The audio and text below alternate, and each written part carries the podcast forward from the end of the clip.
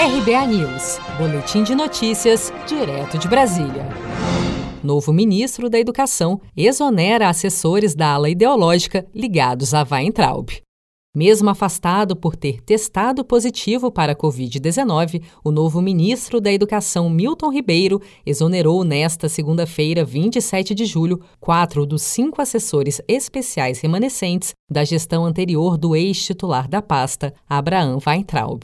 Assim como o ex-ministro Weintraub, os assessores dispensados também são tidos como da ala ideológica do governo, ligada a Olavo de Carvalho. Ao assumir a pasta há duas semanas, Milton Ribeiro afirmou que promoverá uma gestão mais aberta ao diálogo e que o MEC adotará um tom mais conciliador.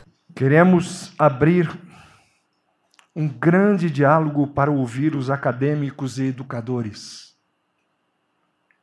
que, como eu, estão entristecidos com o que vem acontecendo com a educação em nosso país.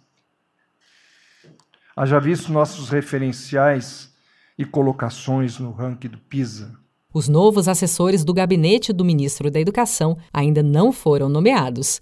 Nos bastidores, técnicos da pasta revelam que, por estar afastado pela Covid-19, o ministro Milton Ribeiro ainda não teve tempo de conversar com os secretários.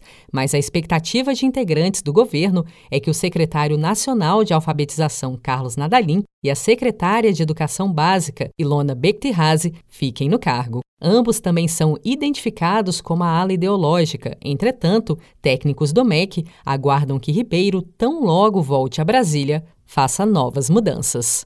Você está preparado para imprevistos? Em momentos de incerteza como o que estamos passando, contar com uma reserva financeira faz toda a diferença. Se puder, comece aos pouquinhos a fazer uma poupança. Você ganha tranquilidade, segurança e cuida do seu futuro. Procure a agência do Sicredi mais próxima de você e saiba mais. Sicredi, gente que coopera cresce.